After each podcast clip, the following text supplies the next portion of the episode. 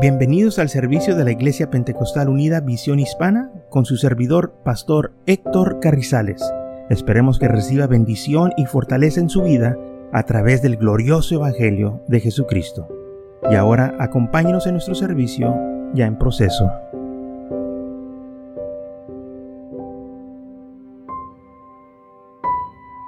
Entonces, Éxodo capítulo 40 dice, versículo 1, luego Jehová habló a Moisés diciendo, el primer día del primer mes, ¿qué es el primer mes de ellos? El mes de Nisan, el día primero. Levantarás el tabernáculo, el tabernáculo donde yo voy a morar entre vosotros, donde yo voy a estar en medio de vosotros, donde ustedes van a estar conmigo. ¿Ok? se va a llamar el tabernáculo de la reunión. Y pondrás en él el arca del testimonio y la cubrirás con el velo. Meterás la mesa y la pondrás en orden. Meterás también el candelero y encenderás sus lámparas y pondrás en el altar de oro para el incenso delante del arca del testimonio y pondrás la cortina delante de la entrada del tabernáculo. El Señor le estaba dando instrucciones detalladas a Moisés cómo arreglara el tabernáculo y las cosas que iban a estar ahí adentro. Aunque no nomás Moisés decidió edificar este tabernáculo y poner las cosas como él quería. No, el Señor le estaba diciendo detalladamente en donde pusiera todos los artículos, todos los muebles que iban a estar ahí. Digo, pues lo vas a poner aquí, aquí y aquí y aquí. Todo tenía un propósito. Después pondrás el altar de holocausto delante de la entrada del tabernáculo, del tabernáculo de reunión. Luego pondrás la fuente entre el tabernáculo de la reunión y el altar. De nuevo, ahora está hablando de afuera. El altar donde van a ser los sacrificios de los animales, va, a ser enfrente del tabernáculo, pero en el medio va a estar la fuente, amén, y la vas a llenar de agua. Para cuando hagan los sacrificios y luego lleguen a la fuente a lavarse y luego pueden entrar en el tabernáculo y tomarás el aceite de la unción y ungerás el tabernáculo y todo lo que está en él y los santificarás con todos los utensilios y serán santos. Todo lo que va a estar en ese tabernáculo, tú lo vas a ungir con aceite. Va a ser santificado y va a ser santo. O sea, esas cosas van a ser para el uso del servicio del Señor. Por eso el rey Nebuchadnezzar, cuando se llevó estos utensilios y los usó para embragarse, alabar a sus dioses, vino juicio contra él. Porque él tomó las cosas sagradas de Dios y las usó para mal. Téngalo por seguro que el Señor todavía mira esto muy gravemente cuando uno toma las cosas del Señor y las usa para mal.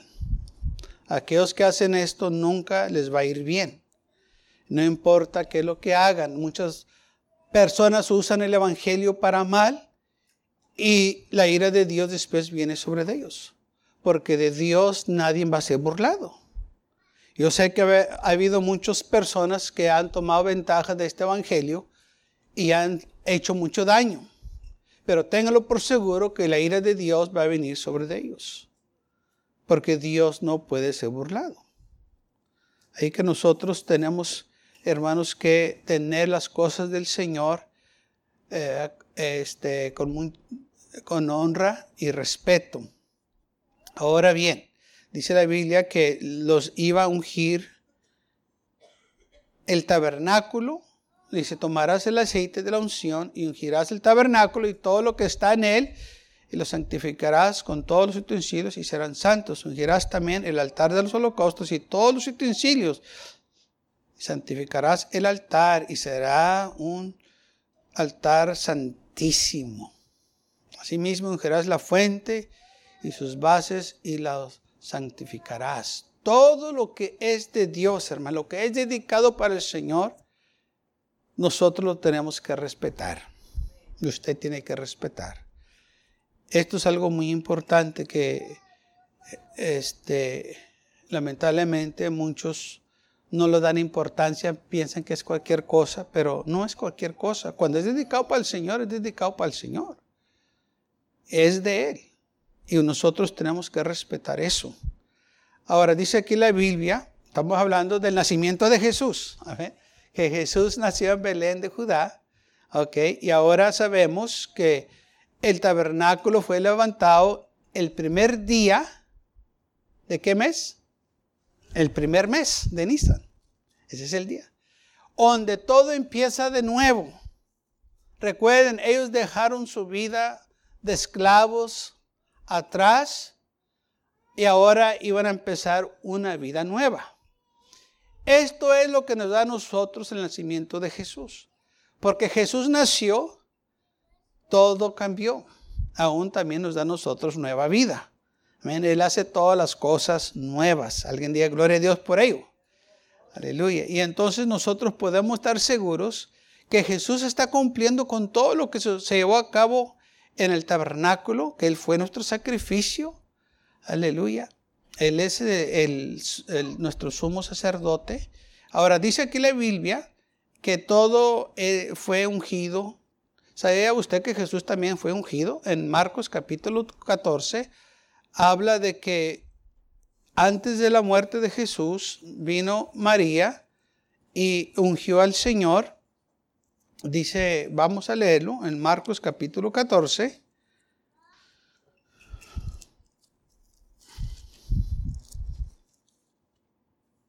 Habla, bueno, no, no nomás aquí se encuentra, se encuentra también en los otros evangelios, en otros evangelios, pero vamos a agarrar aquí en Marcos 14 donde dice que Jesús vino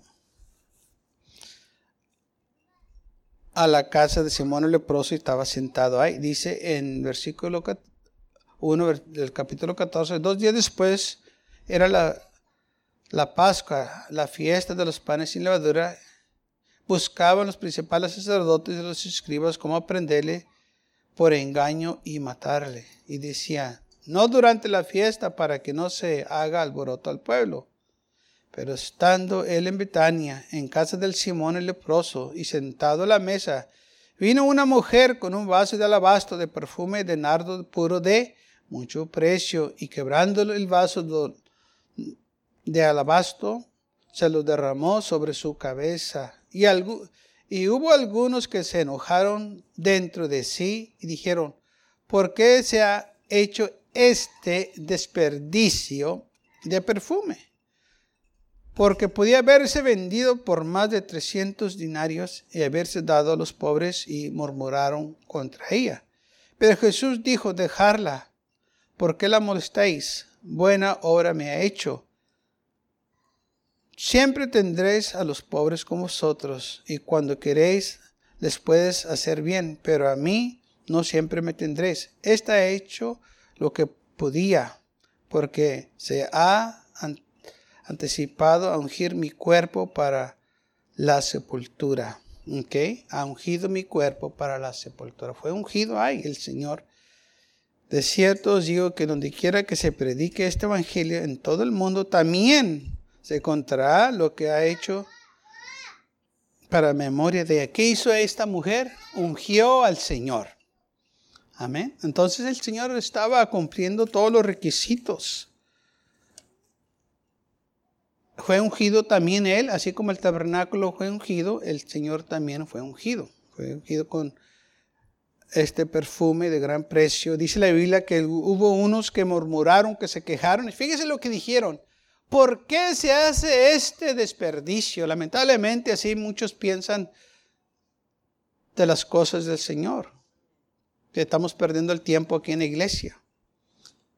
Que estamos perdiendo el tiempo sirviéndole. Que que estamos tirando nuestro dinero cuando diezmamos y ofrendamos. ¿Que para qué lo hacemos? ¿Eh? Déjeme decirle una cosa, que todo lo que hacemos para el Señor no es en vano. Dice la idea que el Señor tiene memoria de lo que nosotros hacemos, que no es infiel, no es injusto para olvidarse de las buenas obras que hacemos. Él nos va a recompensar. Nosotros podemos estar confiados en eso, hermanos, que nuestro Dios es fiel. Ahora, hubo unos que se molestaron, dice la Biblia que fue Judas el que empezó a hablar. Y la Biblia también dice que no dijo esto porque se interesaba de los pobres, sino porque era un ladrón. O sea que él, miró que este, esto, yo lo puedo usar para mí, para, pero él se la quitó que eh, se le podía dar a los pobres mentira. Así hay muchos que se molestan cuando les da, usted da dinero a la iglesia, pero déselos a ellos y no se van a molestar. Ah, te lo doy a ti, lo van a, claro que lo van a recibir, pero a la iglesia no se lo des. A Dios no se lo des. Déjeme decirle que así es el enemigo. Usted y yo no tenemos que prestarle atención. Ahora, ¿por qué el tabernáculo? Recuerden, el tabernáculo iba a ser donde el Señor iba a venir, iba a morar con ellos, iba a estar con ellos.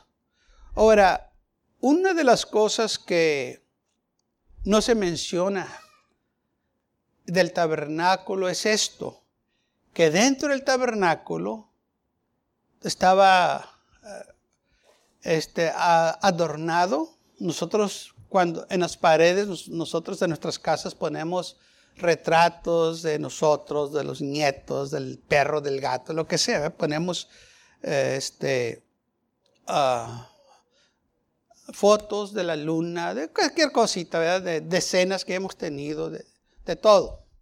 Bueno, en el tabernáculo también había eh, este, eh, no fotos, pero diseños. ¿Y sabe qué es lo que estaba ahí? Esos diseños eran palmeras y flores.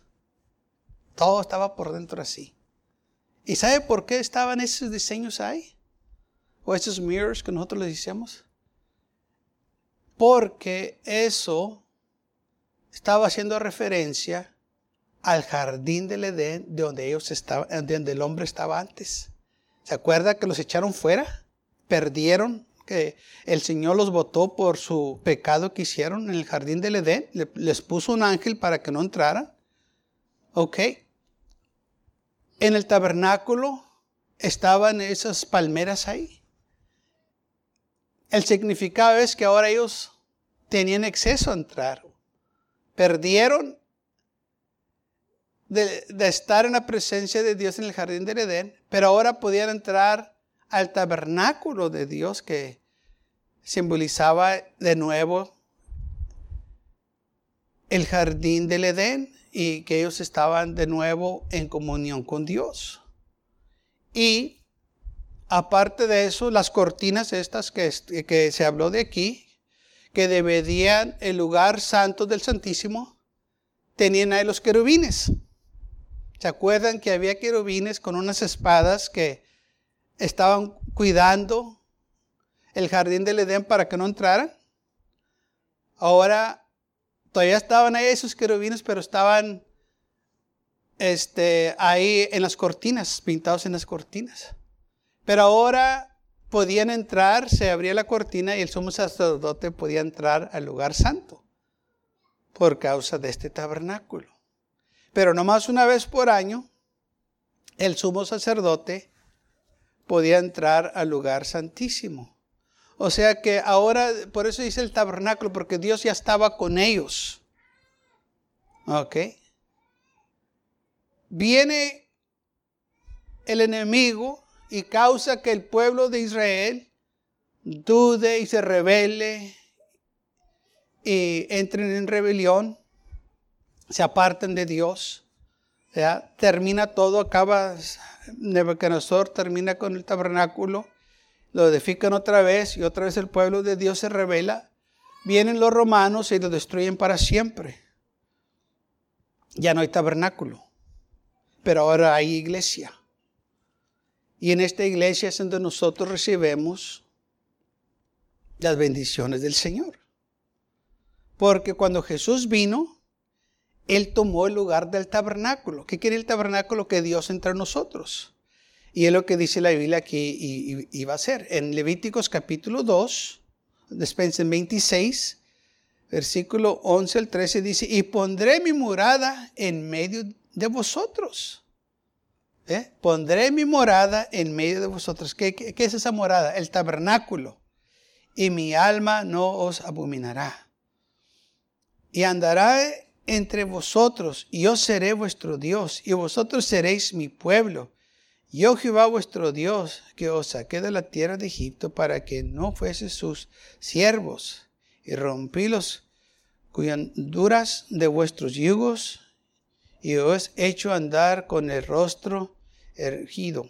Entonces dijo el Señor, yo moraré en medio de vosotros. Y por eso él puso este tabernáculo ahí para morar. Pero ahora el tabernáculo no está. ¿Ok? Pero recuerden a qué vino Jesús. Él vino a buscar y a salvar todo aquello que se había perdido. Él vino para morar entre vosotros, que es lo que dice exactamente la Biblia, lo que sucedió. En Juan capítulo 1, versículo 1 dice, en el principio era el verbo, y el verbo era con Dios, y el verbo era Dios. Este era el principio con Dios. Todas las cosas por Él fueron hechas, y sin Él nada, lo que ha sido hecho fue hecho. En Él estaba la vida, y la vida era la luz de los hombres. Ahora, versículo 10 en el mundo estaba. Y el mundo fue hecho por él. Ahora, cuando Juan escribió esto, esto Juan lo escribió este, después de muchos años. No, lo escribió luego, luego como los otros evangelios que se escribieron unos cuantos años después del nacimiento, de, que pasó del nacimiento de Jesús y de la vida de Jesús. Esto, es más, el, el libro de Juan fue escribido después del libro de Apocalipsis. El libro de, que nosotros decíamos el libro de revelaciones, fue escribido primero que el libro de este, Juan. Eh, Juan, el libro de San Juan fue el último libro escrito de la Biblia. Este es el último libro. Ahora, esto causa que Juan tenga una mejor idea o conocimiento de lo que ha acontecido porque ya vivió todos estos años, estuvo en la, isla de Patmos, agarró revelación de quién era Jesús, y ahora aquí empieza a escribir la vida de Jesús con más conocimiento de lo que, lo que vieron. Ahora él puede captar más lo espiritual, por eso él escribe en una manera que los otros no escribieron que se pone más en detalle en la relación de lo que sucedió. Por eso en Juan vamos a ver lo que dijo Jesús. Cuando dijo, si me has visto a mí, has visto al Padre. Yo y mi Padre uno somos. Y aquí estamos hablando de que en el mundo estaba. Y el mundo fue hecho por Él. Está hablando del Creador del universo. Está hablando que Dios estaba con el hombre, así como cuando existía el tabernáculo. Ahora Dios está con nosotros. Porque tabernáculo quiere decir reunirse con el pueblo. ¿Ok? Tener fiesta con su pueblo. Celebrar con su pueblo. Y por eso él vino y dice, en el mundo estaba.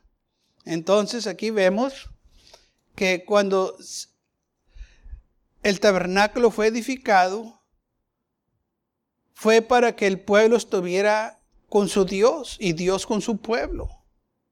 Jesús viene al mundo y su pueblo lo rechaza. Pero que dice la isla, más todos los que le recibieron, a los que creen en su nombre, les dio potestad de ser hechos hijos de Dios.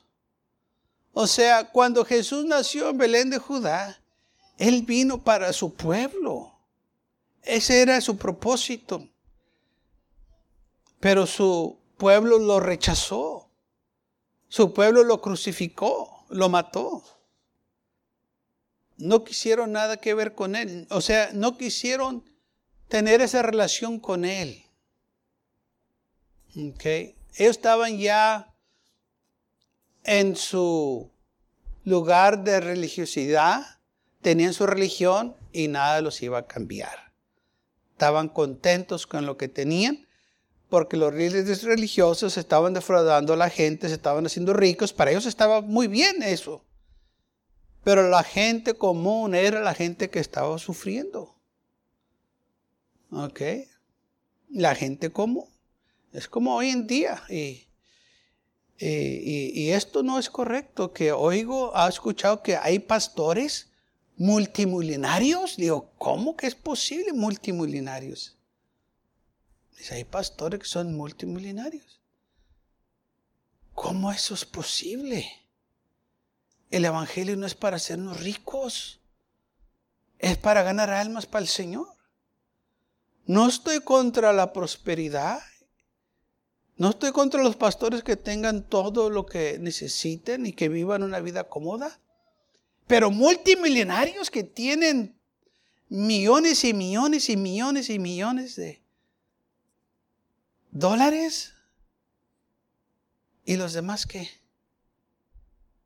¿Cómo lo mirará el Señor? Así estaban los fariseos, saduceos. Ellos estaban muy ricos, todo ello para ellos le estaba yendo muy bien. Y viene Jesús y empieza a hablar contra ellos y, y se molestaron. Dijeron, oye, pues esto nos va a quitar todo lo que tenemos. nos va a dejar en la calle con todos los demás. Y por eso se levantaron contra él. Ellos no querían perder su poder. Ningún partido político quiere perder su poder. Ninguna persona de dinero quiere perder su dinero.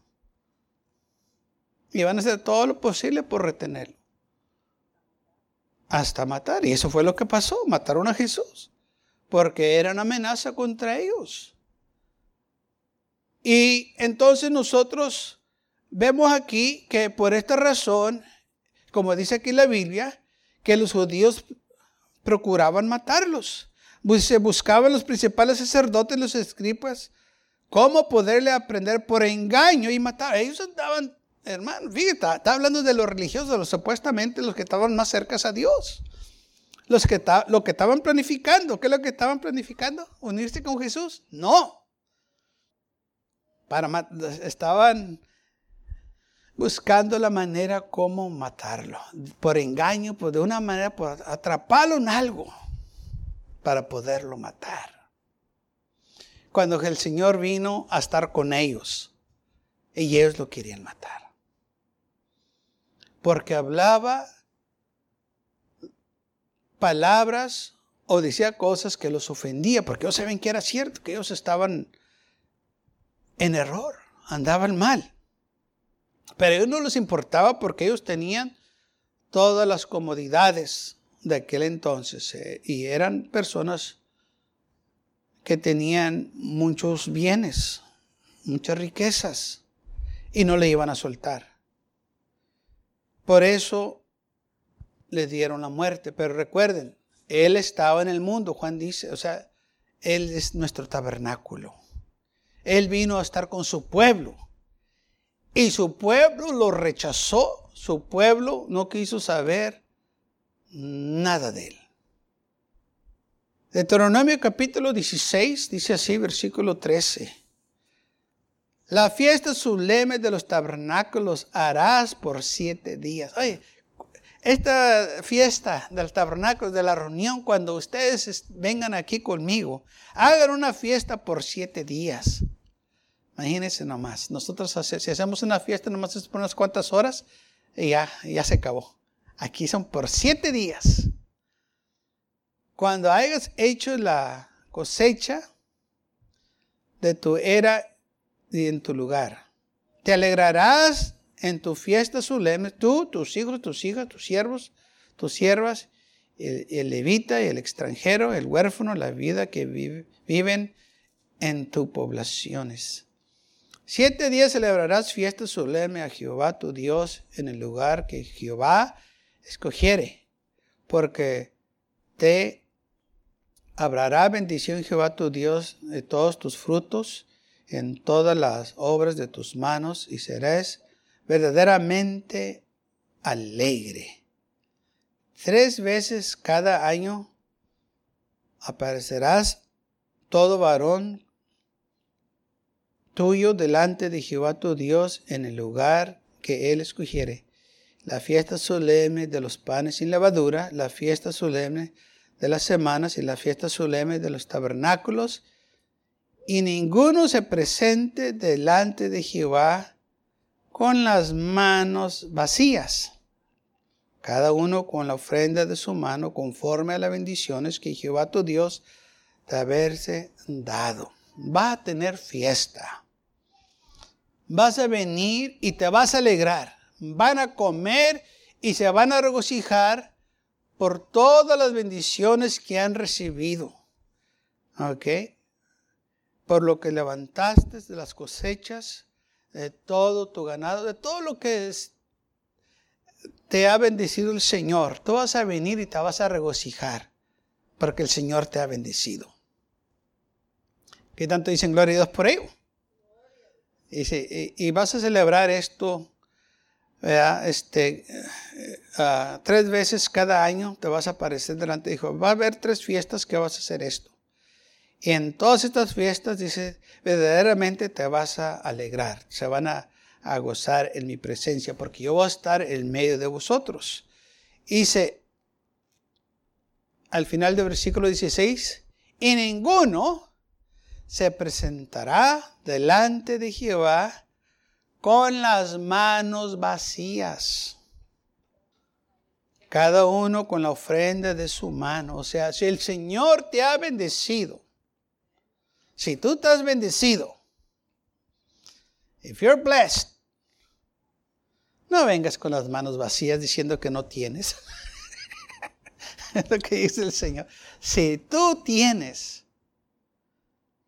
si tú tienes y proclamas que el Señor te ha bendecido, dice el Señor, no vengan con las manos vacías, den una ofrenda al Señor, una ofrenda de gratitud, una ofrenda de amor, una ofrenda voluntaria, reconociendo que todo lo que tienes es porque el Señor te lo ha dado.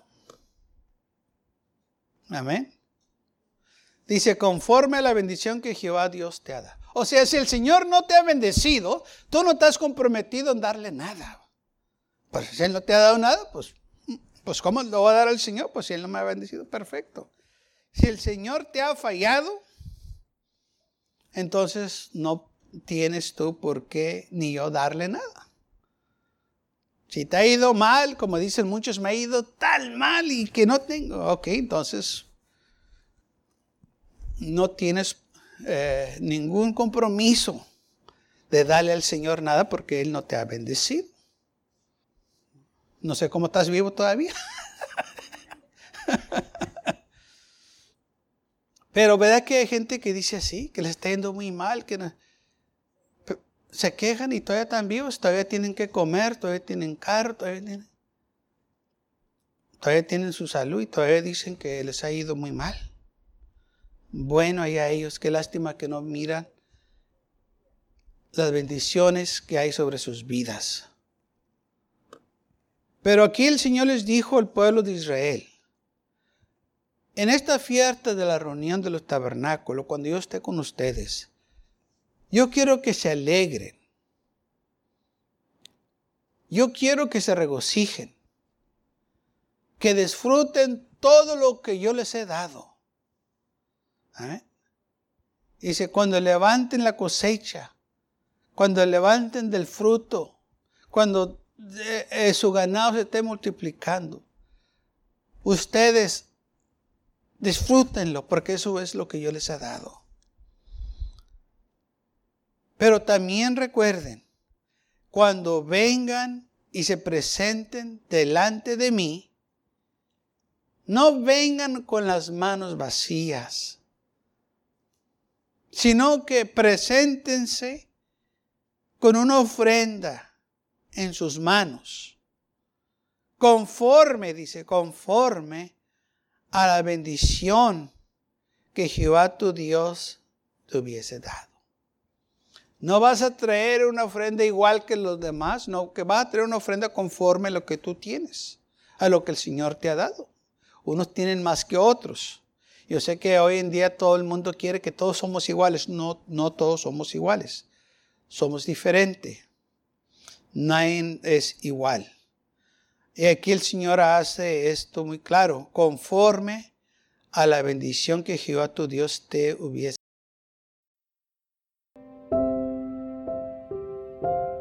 Gracias por acompañarnos y lo esperamos en el próximo servicio. Para más información, visítenos en nuestra página web macallen.church. También le invitamos que nos visite nuestra iglesia que está ubicada en el 2418 Bowman Avenue con esquina calle 25 en McAllen, Texas 78501.